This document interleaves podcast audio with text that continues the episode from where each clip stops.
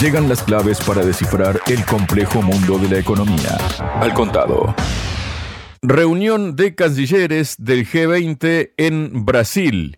Para hablar sobre esto estoy junto al doctor en sociología Sergio Fernández Riquelme, historiador, escritor. Sergio, bienvenido a Radio Sputnik. ¿Cómo estás? Muy bien, muchas gracias por la invitación. Muchísimas gracias a ti, Sergio, por haber aceptado. Bueno, el asunto, Sergio, empezamos a hablar sobre este tema con declaraciones que hizo, por ejemplo, el canciller de Rusia, Sergei Lavrov. Él dijo durante su intervención, ¿no? En esta reunión de cancilleres del G20, o mejor dicho, expresó su duda respecto a la capacidad del G20 de encontrar soluciones a los acumulados retos y amenazas para la seguridad mundial. En este contexto, Lavrov reiteró que el foro de las principales economías mundiales podría declarar claramente el rechazo del G20 al uso de la economía como arma y de la guerra como inversión y demostrar su aspiración a una cooperación comercial y económica abierta y equitativa.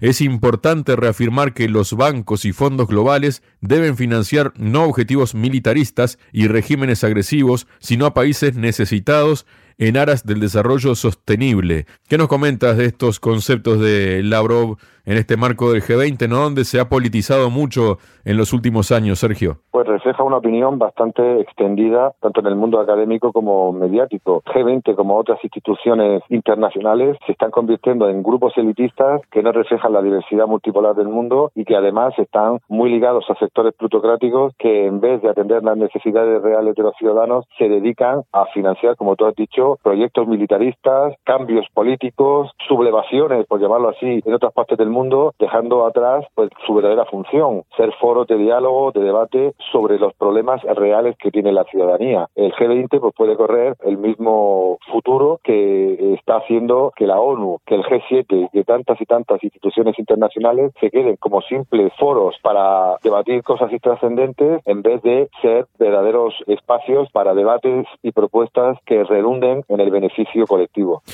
También según Lavrov, Sergio, el proceso de formación del orden mundial multipolar enfrenta una resistencia seria. Dijo la diplomacia como instrumento de la resolución de disputas por medios pacíficos se sacrifica en favor de la confrontación por la fuerza, las guerras híbridas, la confrontación total y el deseo de infligir una derrota estratégica al adversario.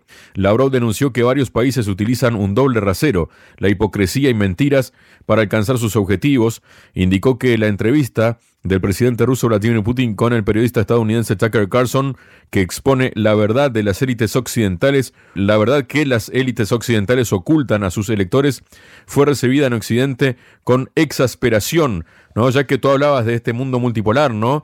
¿A qué reflexión te llaman estas palabras, Sergio? Pues que no se le pueden poner puertas al campo y al final con las nuevas tecnologías tenemos la suerte de poder informar, poder decir muchas cosas que los grandes medios de comunicación tradicionales que siempre están pegados al poder pues no dejan, ¿no? Y estamos viendo que hay países, que hay colectivos, que hay instituciones nuevas que reclaman tener su voz y que esa voz llegue pues no solo al conjunto de sus ciudadanos sino también a los diferentes foros. Las instituciones que se han dedicado durante mucho tiempo a controlar la información que se suministra sobre la realidad política y social del siglo XXI pues dan paso pues a nuevas instituciones que tienen que recoger pues esa pluralidad de, mundos con sus tradiciones, sus soberanías, sus valores diferentes, porque si no vamos a mantenernos en esta famosa guerra de civilizaciones que supuestamente había acabado, pero vemos que todavía sigue presente en los discursos de ciertos sectores políticos y geopolíticos que no quieren perder su primacía, porque al final todo esto se basa en quién domina el mundo, quién es el referente ante la caída del imperio norteamericano y la parálisis de la ONU. ¿Quién debe ser el verdadero rector de los destinos del mundo? ¿Unas élites occidentales que rememoran lo peor de su pasado o un, nuevo espacio de debate y de negociación donde todos los actores, pequeños o grandes, del norte y del sur, tengan su voz y su voto? Yo creo que este es el escenario inevitable que tarde o temprano llegará, pese a que aquí en Europa, el occidente colectivo, pensamos que seguimos siendo los más ricos, los más poderosos o tenemos la razón. En este contexto también hubo palabras palabras de Lavrov dedicadas al tema del colonialismo, ¿no? Indicó que el siglo XX marcó un periodo importante en la liberación de los grilletes del colonialismo en el mundo. Recordó que la Unión Soviética y Estados Unidos sentaron las bases para contener los riesgos militares y construir una arquitectura fiable de seguridad estratégica, principalmente en Europa. Lamentamos que esos logros estén casi completamente destruidos hoy, declaró. Y esto que habla del colonialismo a uno le trae a la memoria inmediata, digamos, el hecho de lo que ocurrido en 2023 e incluso desde el 2019-2020, ¿no? De esa descolonización que desde la propia África están haciendo algunos países, incluso algunos yéndose de mm, esas organizaciones a las que pertenecían y además, digamos, construyendo lazos de seguridad y económicos cada vez más fuertes con China y Rusia. ¿Qué se puede esperar de todo esto, Sergio? Pues que al final las mentiras tienen las patas cortas y a una generación, sobre todo de los países del sur global, le dijeron que ya se había acabado el colonialismo y sí, técnicamente se había acabado, pero fue sustituido por un neocolonialismo a veces mucho más sutil. La OTAN, ¿para qué existe la OTAN? Pues para expandir sus valores, sus ideas y sus influencias por los países fundamentalmente del antiguo bloque soviético. ¿Para qué está la cooperación al desarrollo? ¿Para ayudar a esos países a salir de la pobreza o para imponer a políticos amigos en países de África ¿Para qué están las instituciones llamadas supranacionales? ¿Para que todos tengan voz y voto o para que se imponga la voluntad de los que realmente mandan? Mintieron a una generación diciendo que se había acabado la influencia occidental en buena parte del mundo, pero la sustituyeron por otra muy diferente. En Afganistán pasó lo mismo, en Oriente Medio pasa lo mismo, en muchas partes del mundo pasan lo mismo. Y a veces los ciudadanos, sus políticos y en ocasiones los militares, los únicos que realmente tienen el poder de frenar esa ola neocolonial, pues se levantan pidiendo pues un respeto para sus países, una defensa de sus valores y nuevos aliados en el mundo, como ha pasado en África y tú lo has dicho, con China o con Rusia, que negocien en igualdad de condiciones y que no impongan aquello que es ajeno a su cultura. Ya lo he dicho, las mentiras tarde o temprano eh, acaban porque tienen esas piernas bien cortas que no les permiten andar mucho más en la historia. En este sentido, y puntualizando un poco más lo que estaba diciendo yo hace unos instantes, hay que recordar que hace pocas semanas Níger, Mali y Burkina Faso anunciaron su abandono eh, inmediato de la Comunidad Económica de Estados de África Occidental, la CDAO, ¿no? Recordemos que, por ejemplo, en esa CDAO estaba Nigeria, que en su momento amenazó con atacar Níger, ¿no? Por el golpe de Estado que hubo el pasado año. Se intentó hacer una alianza ahí para atacarlo, pero al final eso quedó en nada. Y además Níger sopesa crear una moneda común con Burkina Faso y Mali para salir de la colonización. Estos son pasos muy grandes, ¿no? Que se están dando y se están dando de una forma como una caída de fichas de dominó en todo el contexto, Sergio. Exactamente, son inevitables porque hay muchos países que tienen acceso a las redes sociales, a los nuevos medios de comunicación y se dan cuenta realmente cómo viven los países que los dominan y cómo viven ellos. Comparan simplemente y se han dado cuenta de que tras años de neocolonialismo encubierto con ayudas y con tutelaje, pues ha llegado el momento de intentar una vía nueva. En estos países, movimientos políticos, culturales, religiosos y de todo tipo han lanzado la bandera o han alzado la bandera de su soberanía para intentar un camino diferente, porque el camino que hasta ahora se ha llevado agranda las diferencias entre norte y sur, entre el llamado supuestamente el mundo desarrollado y aquellas naciones que viven en teoría en el también llamado tercer mundo. No ha servido prácticamente de, de nada medio siglo de descolonización y nuevo neocolonialismo. Por tanto, han decidido buscar una vía nueva de desarrollo aplaudida por muchos de sus ciudadanos y que ha demostrado en el caso africano que esas instituciones de las que hablábamos, supuestamente foro de debate, foro de negociación entre iguales, eran simples instrumentos para mantener las estructuras organizadas para su beneficio por los países occidentales. Volvemos un poco con las palabras, si te parece, Sergio, que pronunció Lavrov, ¿no? En esta reunión de cancilleres en el marco de la cumbre del G20 en Brasil. Él denunció que todas las promesas de que la OTAN no se acercaría al territorio ruso fueron olvidadas y se fijó el rumbo para su expansión global. Recordó que las guerras en Serbia, Irak, Libia y Afganistán fueron provocadas por las aventuras de la OTAN. En la cuenta de la alianza hay decenas de miles de víctimas, estados y economías destruidos, dijo Lavrov. Durante su discurso llamó la atención sobre las inversiones multimillonarias que Occidente hace para militarizar a Ucrania y aumentar los presupuestos militares de los Estados miembros de la OTAN. Las empresas estadounidenses se han apropiado de las tierras agrícolas de Ucrania y los ucranianos han sido convertidos en material de consumo que el régimen del presidente Volodymyr Zelensky envía a la muerte a cambio de préstamos occidentales, denunció. ¿Qué nos comentas de esto, Sergio? Pues que tiene más razón que un santo, porque la OTAN era una institución que debería haber desaparecido hace mucho tiempo, era un producto del siglo XX que debería haber terminado en el siglo XX, en este proceso supuestamente de descolonización. ¿Qué pinta Estados Unidos defendiendo a otros países que no aportan nada, como dijo claramente Donald Trump? No lo dijo el presidente de Rusia ni lo dijo el presidente de Alemania, lo dijo el presidente de la gran organización que sostiene a la OTAN, Donald Trump. ¿Qué hace? ¿Qué persigue? Pues lo estamos viendo, es neocolonización. Es una forma de llevar su influencia, su poder y con él, pues eh, a toda una serie de grupos plutocráticos que se benefician de las acciones, porque no están defendiendo los derechos humanos, no están defendiendo la democracia. Lo hemos visto en Oriente Medio, lo vemos ahora en el antiguo espacio postsoviético o lo hemos visto durante mucho tiempo en diferentes países de América Latina. No es una institución que haya nacido o que se mantenga para defender esos ideales que no defienden, pues por ejemplo en el caso marroquí con el Sáhara o en el caso israelí con Palestina. Ahí no aparece la OTAN para defender ningún derecho humano, ningún concepto de libertad y para respetar supuestamente las leyes internacionales. Por tanto, se está demostrando,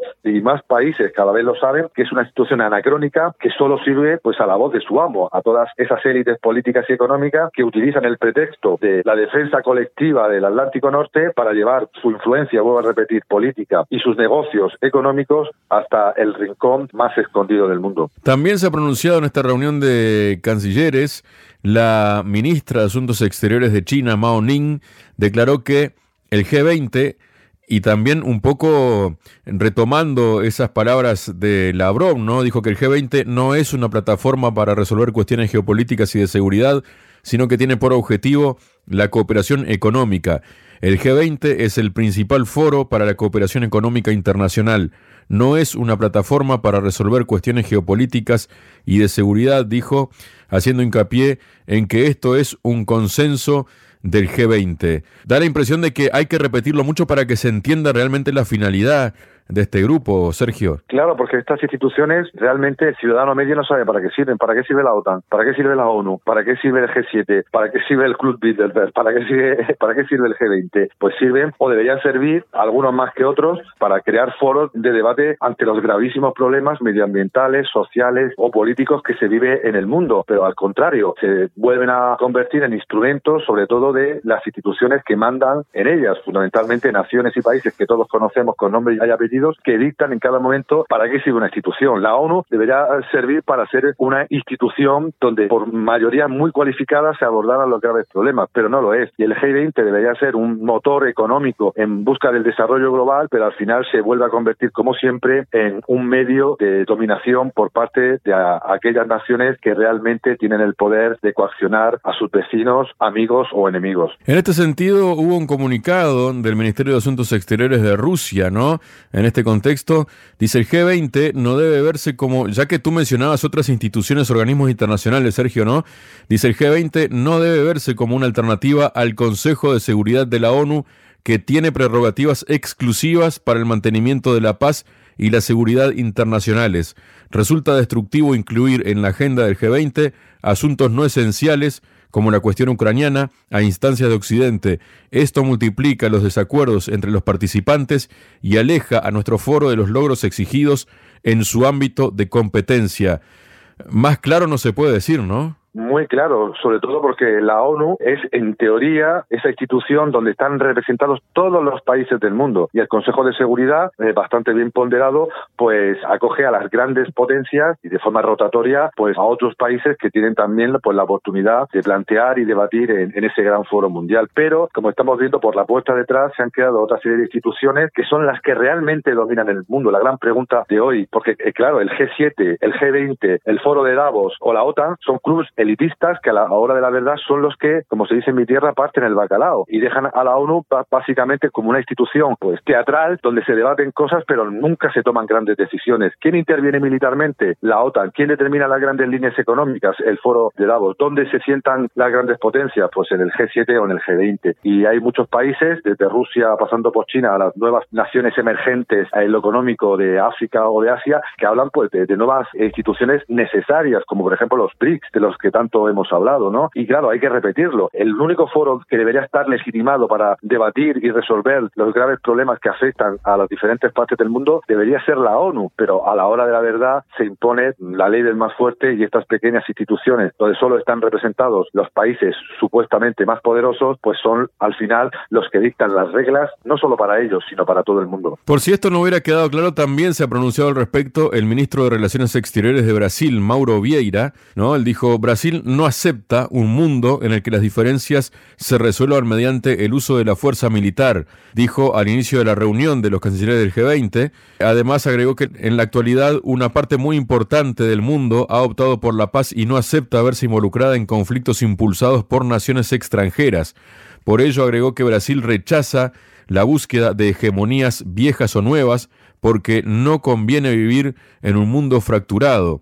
Vieira indicó que para lograr la reforma de la gobernanza global, la comunidad internacional debe comprometerse a gestionar sus diferencias apoyada en el multilateralismo y en las Naciones Unidas a través del diálogo y la cooperación y nunca mediante conflictos armados.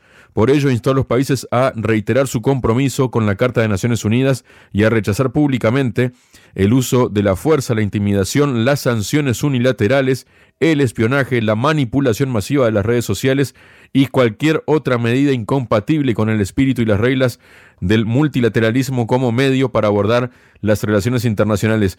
Es decir, esta palabra multilateralismo ya está definitivamente instalada pese a que muchos la rechazan, ¿no? O reniegan de ella. Y Brasil también ya lo dice claramente, ¿no? Todo esto, Sergio. Sí, esa es la teoría, la teoría que todos queremos a nivel académico o a nivel político. El problema, y creo que también lo ha señalado el representante brasileño, es la práctica. ¿Cómo se consigue un mundo en paz? ¿Cómo se consigue que todo el mundo respete la Carta de las Naciones Unidas? ¿Y cómo se resuelven los conflictos que se plantean en Europa, en Asia o en África? ¿Qué instrumentos, qué foros, qué escenarios tenemos para poder conseguir este gran objetivo teórico de la multipolaridad? Pues esa es la gran pregunta, ¿no? Porque los conflictos inevitablemente van a surgir, pero si solamente se resuelven en los llamados instrumentos elitistas que ya hemos citado, en esas instituciones que nos dominan sin pasar por ningún referendo democrático, ¿cómo podemos resolverlos? Y claro, el problema es la ONU, que ha quedado tan vaciada de contenido, que no tiene instrumentos para imponer la paz, que no tiene instrumentos para encontrar elementos de negociación pues entre partes en, en conflicto, como podría ser Ucrania y Rusia, y claro, queda un poco en vacío. El gran objetivo de este siglo debería ser más antes que más después sería pues encontrar esos foros o recuperar a la ONU como el foro donde los problemas territoriales, los problemas identitarios, los problemas económicos o los problemas sociales que afectan a los países y a sus ciudadanos se puedan resolver de una forma lo más armónica posible, pero claro, choca siempre con intereses como el, el de la OTAN que interviene directamente en diferentes conflictos o actúa sin ningún tipo de control por medio mundo y claro, no hay nadie, absolutamente nadie que en la ONU o en otras instancias que pueda ponerle freno. Por tanto, la teoría la conocemos todos y es la más deseable, un mundo multipolar. Pero la gran pregunta es cómo podemos conseguirlo ante el poder tan grande que tienen pues esas instituciones dominadas por los de siempre. Muchas gracias, Sergio. Un placer, como siempre. BRICS, G7, OPE, FMI, Banco Mundial, Nuevo Banco de Desarrollo, Banco Central Europeo, tasas de interés, finanzas, sanciones, deuda, desdolarización, al contado.